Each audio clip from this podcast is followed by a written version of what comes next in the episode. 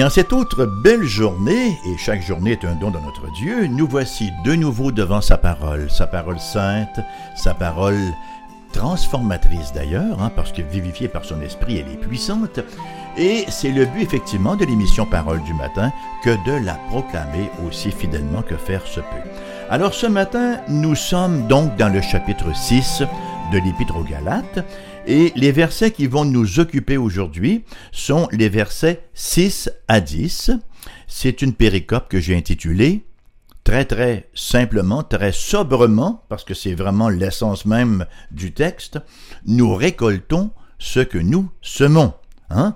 Il n'y a rien de très secret là-dedans, c'est une grande vérité. Nous récoltons ce que nous semons. Laissez-moi donc d'entrée de scène vous lire cette péricope-là, donc Galates 6, versets 6 à 10. Que celui à qui l'on enseigne la parole fasse part de tous ses biens à celui qui l'enseigne. Ne vous y trompez pas, on ne se moque pas de Dieu. Ce qu'un homme aura semé, il le moissonnera aussi. Celui qui sème pour sa chair moissonnera de la chair la corruption. Mais celui qui sème pour l'esprit moissonnera de l'esprit la vie éternelle. Ne nous lassons pas de faire le bien, car nous moissonnerons au temps convenable, si nous ne nous relâchons pas. Ainsi donc, pendant que nous en avons l'occasion, pratiquons le bien envers tous et surtout envers les frères en la foi. Chaque année, chaque année, avec le retour des beaux jours, nous pensons à semer. Hein. Si vous avez un petit lopin de terre là et que vous avez l'occasion d'y jeter quelques semences de fleurs ou de légumes ou de fruits quelconques, que c'est donc agréable de semer. Pourquoi est-ce que c'est agréable de semer?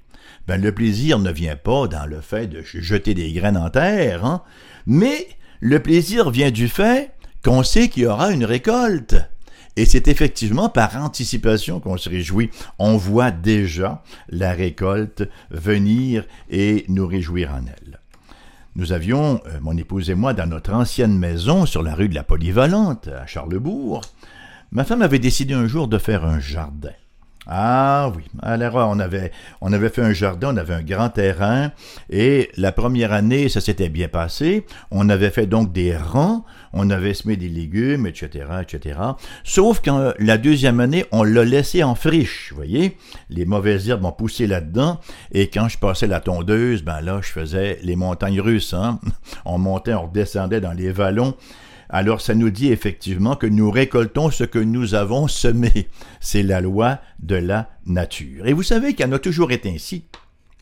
Quand Dieu a créé le monde, il a décrété que la récolte suivrait la semence. Une loi incontournable. Genèse chapitre 8 verset 22. Tant que la terre subsistera, les semailles, la moisson, le froid et la chaleur, l'été et l'hiver, le jour et la nuit ne cesseront point. Alors nous avons une assurance, c'est un décret de Dieu. Hein? Tant que la terre subsistera, les semailles et la moisson, ça va se suivre. Mon premier point ce matin, donc, la semence de la destruction. Bon, je vous donne le deuxième, on ne se moque pas de Dieu, et le troisième, la semence de vie ou la semence selon l'esprit. Donc, il y a un principe qui est vrai, autant dans le domaine spirituel que dans le domaine agricole. Euh, nous lisons au livre de Job, chapitre 4, verset 8. Pour moi, je l'ai vu, ceux qui labourent l'iniquité et qui sèment l'injustice moissonneront les fruits. Hmm? Et Paul applique cette règle-là aux Galates, verset, chapitre, verset 6, pardon, chapitre 6, verset 7-8. Ne vous y trompez pas, on ne se moque pas de Dieu, ce qu'un homme aura semé, il le moissonnera aussi. Celui qui sème pour sa chair, moissonnera de la chair la corruption, mais celui qui sème pour l'esprit, moissonnera de l'esprit la vie éternelle. Alors nous avons donc un contraste clair entre ces versets. Il y a d'abord la semence selon la chair, et il y a aussi la semence selon l'esprit. On avait vu déjà ce thème-là hein, introduit au chapitre 5, versets 16 à 25, où l'apôtre Paul nous avait parlé qu'il y a une guerre incessante, une lutte à finir qui fait rage en nous, entre notre vieille nature et notre nouvelle nature, entre les œuvres de la chair opposées aux fruits de l'esprit. Au chapitre 6, l'apôtre Paul change d'image. Alors là, ce n'est plus la guerre, ce n'est plus le combat, mais c'est le monde agricole qu'il fait intervenir, hein, alors qu'il dit un homme récolte ce qu'il sème. William Perkins, un bon puritain, écrivait ce qui suit. Il existe deux sortes de semences que les hommes sèment en cette vie, le bien et le mal. Deux sortes de semeurs, les hommes spirituels et les charnels deux sortes de terres dans lesquelles cette semence est placée, la chair et l'esprit, deux sortes de récoltes que les hommes moissonnent selon ce qu'ils ont semé, soit la corruption ou soit la vie. Ça, ça veut dire que nos actions, chers amis, nos discours ont des conséquences. Ça veut dire que notre conduite présente détermine notre condition future. Ultimement, nous avons à porter la responsabilité de notre comportement. Si nous nous plions au désir de la chair, ben, nous récolterons le jugement, mais si nous marchons selon la chair, pardon, si nous marchons selon l'esprit, nous récolterons la vie éternelle. Il y a un vieil adage qui dit, il le dit avec justesse d'ailleurs, sème une pensée, récolte un acte, sème un acte, récolte une habitude, sème une habitude, récolte un caractère, sème un caractère, récolte une destinée. Belle vérité, hein? Lorsque nous semons pour notre chair, nous semons notre propre destruction. Parce que la chair, impérativement, doit être progressivement amenée sous la gouverne de l'esprit. Les non-croyants, eux, sont dominés, dominés par la chair. Hein? Que veut dire le mot dominer? Le mot dominus, ça veut dire seigneur. Ils ont comme seigneur leur chair. C'est leur chair qui règne dans leur vie. Les chrétiens, eux, ils luttent avec la chair. On a appelé ça la crucifixion, la mortification lors de notre euh, étude, n'est-ce pas, du passage au chapitre 5. Donc, qu'est-ce que ça veut dire, somme toute? Que veut dire semer pour la chair? Bien simplement, œuvrer à satisfaire sa chair. Lui donner libre cours. Hein? Chapitre 6, verset 8 nous dit, la corruption, c'est la décomposition graduelle, la décadence graduelle lorsqu'on s'aime pour la chair, et à la fin, c'est la mort éternelle. Et nous avons tellement un bel exemple de cela au chapitre 8 de l'évangile de Luc, les versets 26 à 58. Vous connaissez la péricope, hein? C'est le générasien ou le gérasénien qui était possédé par une légion de démons. Et on sait comment il se comportait. Il se promenait dans les sépulcres, n'est-ce pas? Il se coupait sur les pierres, il saignait. On avait tenté de le retenir avec des chaînes. Il cassait ses chaînes. Il ne portait plus de vêtements. Il était tout ce qu'on appelle, là, une catastrophe bipède ambulante. Il n'était pas venu au monde comme ça, vous savez. Il était venu au monde comme un beau petit bébé gentil que sa maman aimait et qu'il le faisait gazouiller. Il est venu au monde plein de promesses, vous savez. Parce qu'une vie naissante, une vie nouvelle, c'est plein de promesses. Un beau petit bébé, on se disait, ah, ça va être merveilleux, voici ce qu'il va faire, voici les projets que nous avons pour lui. Mais progressivement, le petit bébé a grandi, et le péché, hein, le péché originel en lui, s'est manifesté par tous les péchés actuels et progressivement il y a cédé. Il a semé selon la chair et il est devenu ce qu'il est devenu. C'est une espèce de caricature du monde d'aujourd'hui qui n'est pas sauvé, vous savez. Allez vous promener là au centre-ville vers 2h30, 3h moins quart du matin, à la sortie des bars, vous allez voir des gens comme le comme le Gérasénien. Hein, qui sortent sous, qui, écument, qui font des gestes grossiers, dont le discours n'a plus aucune rationalité. Hein, c'est là où ça mène semé pour la chair. Et on peut voir en nous et tout autour de nous le caractère destructeur du péché. On parle aujourd'hui d'amour libre. Mais ce qu'on appelle l'amour libre, vous savez, ça a la capacité d'endommager notre vraie capacité pour une véritable intimité. Prenons à l'homme qui rêve, euh, qui, fantasme de contrôler son organisation. Hein? Il finit par voir dans ses collègues de travail uniquement des rivaux. Un mariage où on permet au ressentiment de s'installer, etc. Hein, on sait comment ça finit. Nous récoltons ce que nous avons semé, et ce, dans toutes les sphères de nos vies. J'aime beaucoup les propos de John Stott à cet effet-là, théologien britannique John Stott.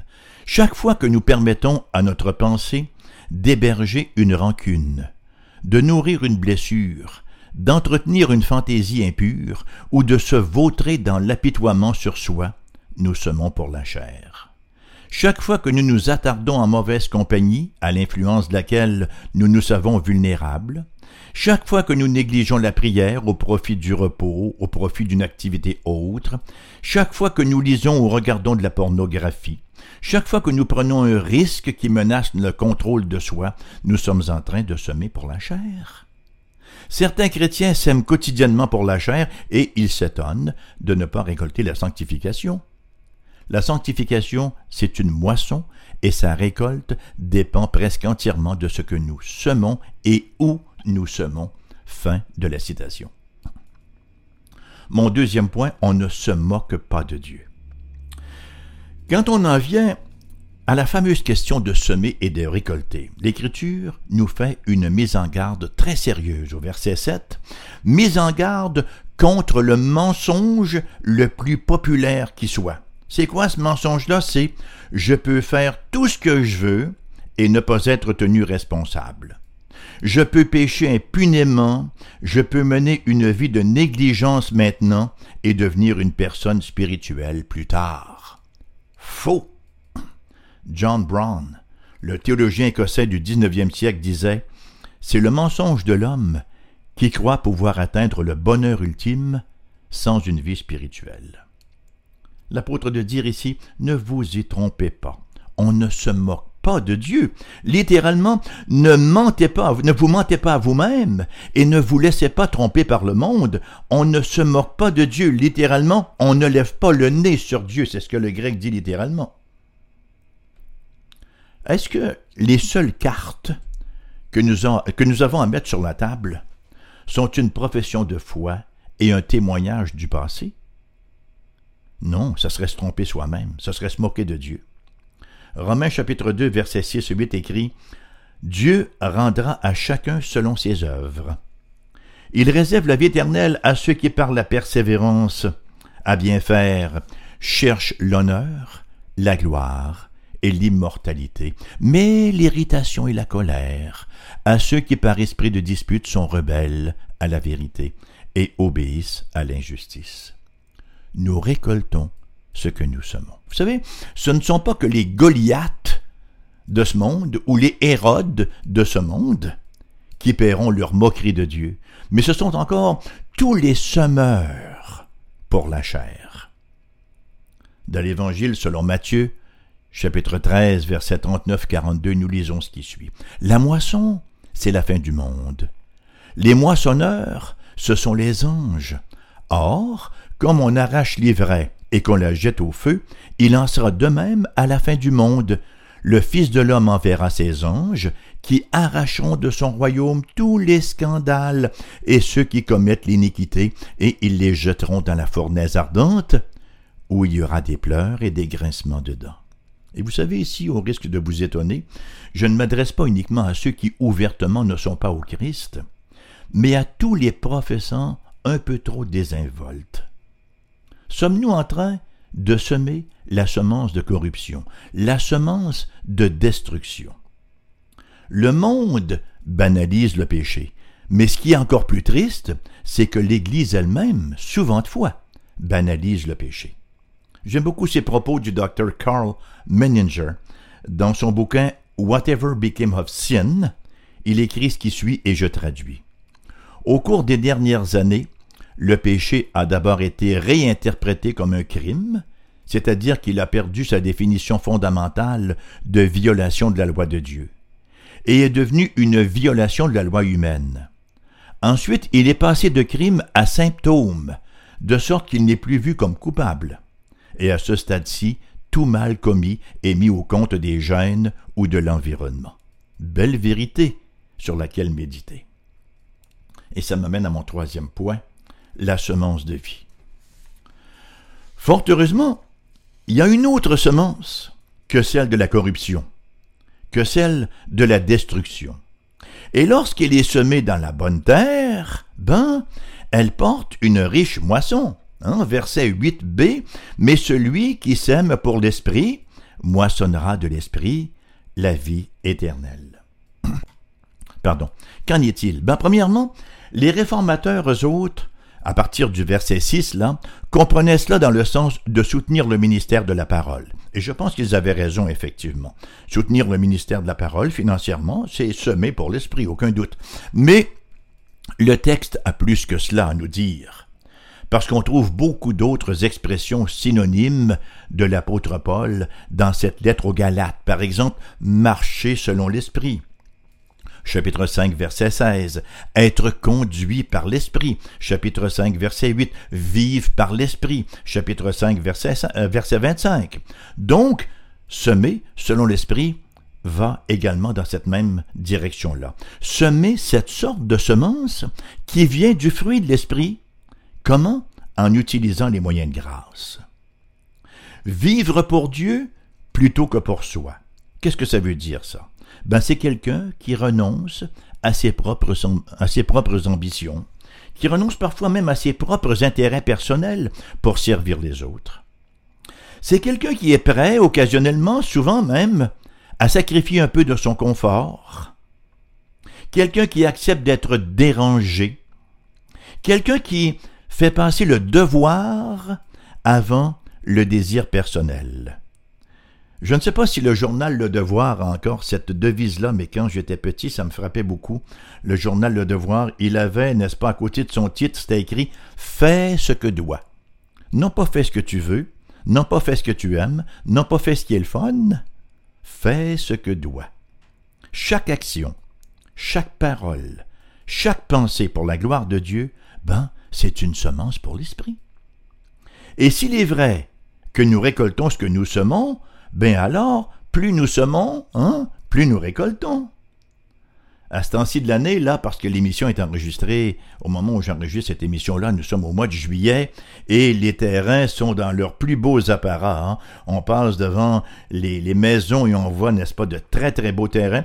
Il y en a d'autres où c'est un peu moins beau, hein, où ça n'a pas été vraiment entretenu, ensemencé. Euh, parfois, il y a des jardins sauvages, mais que c'est beau lorsqu'il y a eu une bonne semence dedans. Le salut, vous savez, c'est par la foi ce n'est pas par les œuvres. Cependant, les croyants sont des gens à l'œuvre. Et même si personne ne sera sauvé par les œuvres, personne ne sera sauvé sans les œuvres non plus. William Tyndale, hein, cette pensée que nous entendons souvent répéter euh, à CFOI, William Tyndale qui dit Le fruit ne rend pas l'arbre bon ou mauvais, mais le fruit nous dit si l'arbre est bon ou mauvais. D'une certaine façon, la vie éternelle a déjà commencé. Hein? On, est déjà sauvé pour ceux qui sont sauvés et on va l'être en même temps. Nous avons les prémices. C'est ce que nous appelons euh, en, théologie le déjà et le pas encore. La vie éternelle est déjà commencée et ceux qui s'aiment pour l'esprit commencent à récolter dès maintenant, vous savez. Il ne faut pas croire que tous les bénéfices de la vie éternelle sont différés non, non, nous en avons déjà les prémices maintenant. C'est la même chose, vous savez, pour les jugements de Dieu. Le premier jugement que Dieu laisse tomber sur un pécheur impénitent, c'est qu'il le livre à son péché. Il le livre à l'esclavage de son péché. Ça, c'est la première partie, euh, le premier élément du jugement. Le jugement final viendra ensuite. Le contraire est vrai pour le croyant, vous savez. Nous recevons déjà une très grande satisfaction à faire le bien à semer pour l'esprit. Nos plus grands moments de joie, ce ne sont pas nos parties étourdissants, mais ce sont nos moments d'intimité avec notre Dieu, n'est-ce pas? On, a déjà une espèce d'avant-goût de ce que sera l'éternité future dans la félicité éternelle. Alors on a d'ores et déjà les bénéfices présents avec l'assurance que si les prémices sont bonnes, bien la moisson le sera également. Et ça m'amène à mon quatrième point. Mon quatrième et dernier point, la persévérance.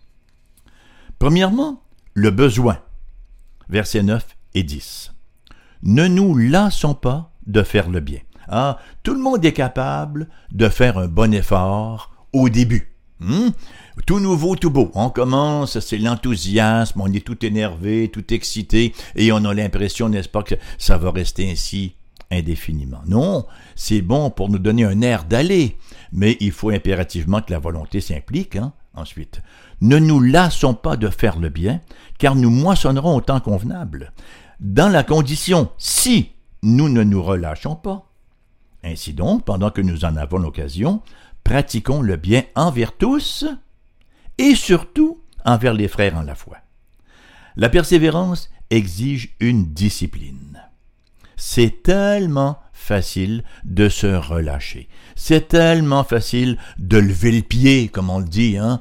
On lève le pied sur la pédale et là, effectivement, la vitesse ralentit. Pour toutes sortes de raisons. On peut devenir là, fatigué, hein? l'usure du temps. On peut se décourager parce qu'on n'a pas les résultats escomptés. Ça fait tellement de temps que je lutte contre tel et tel péché, puis je retombe toujours dedans. On peut devenir fatigué de lutter contre la tentation. On peut devenir épuisé, n'est-ce pas, de l'opposition. Rappelons-nous les vierges folles. Les vierges folles, quel était leur problème? Ils ont manqué de persévérance. Ils ont manqué de persévérance. Ils sont tombés en panne de persévérance, en panne d'huile, en panne de persévérance. Le verset 9 nous dit Nous récolterons au temps, convenable si nous ne nous relâchons pas. Certains diront, ben là, c'est une motivation par la peur. Mais non, c'est plutôt une incitation en faisant voir le portrait global. Ça donne un sens de perspective.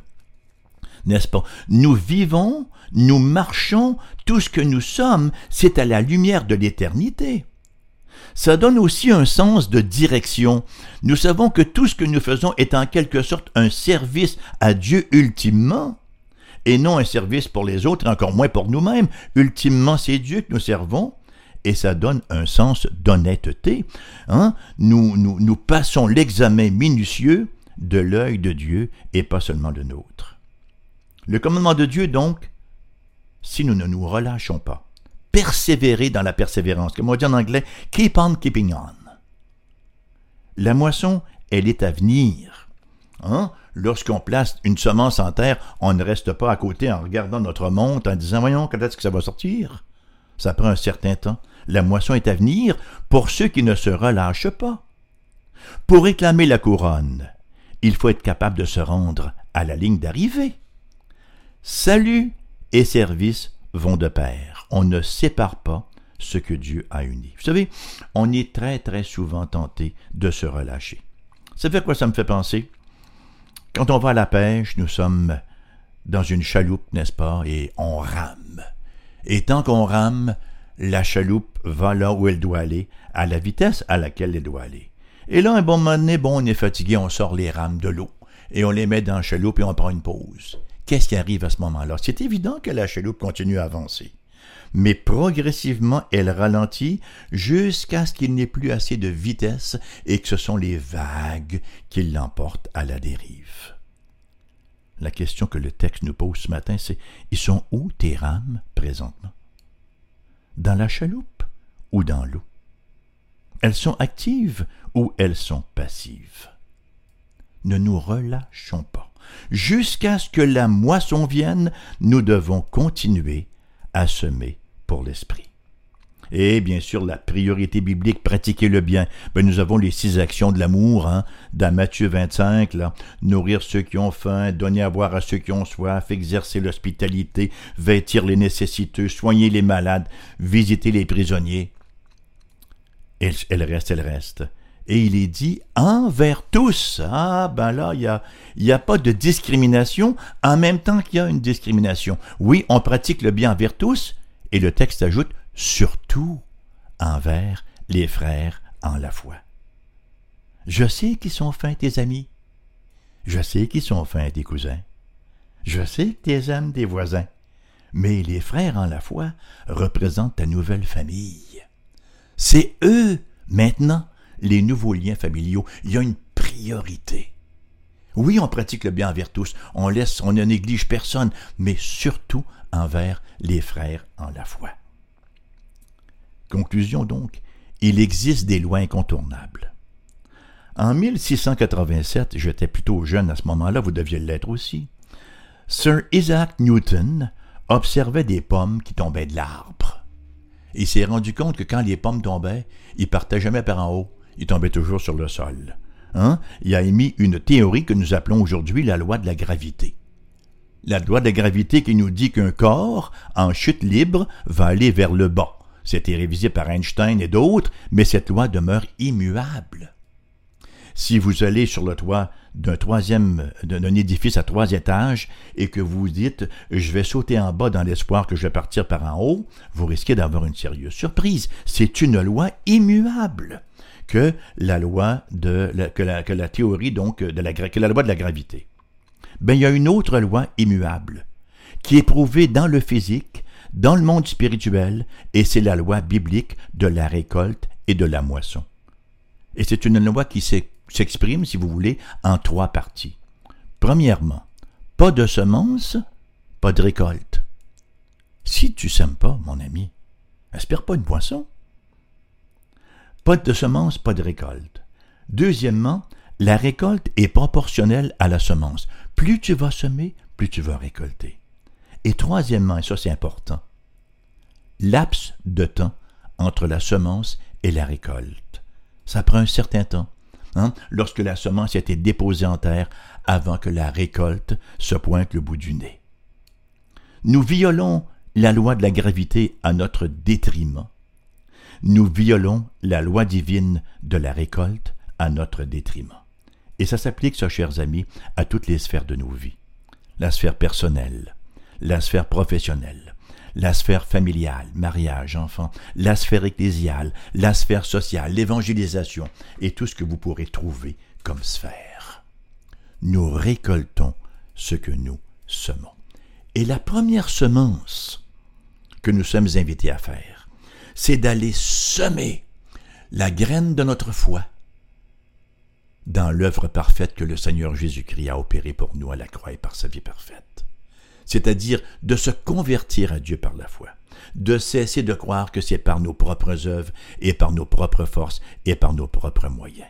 C'est par la grâce, c'est par la grâce et la grâce seule que nous pouvons commencer à espérer véritablement semer pour l'Esprit de Dieu, parce que lorsqu'on vient au Christ, lorsqu'on se convertit au Christ, il nous donne son Esprit.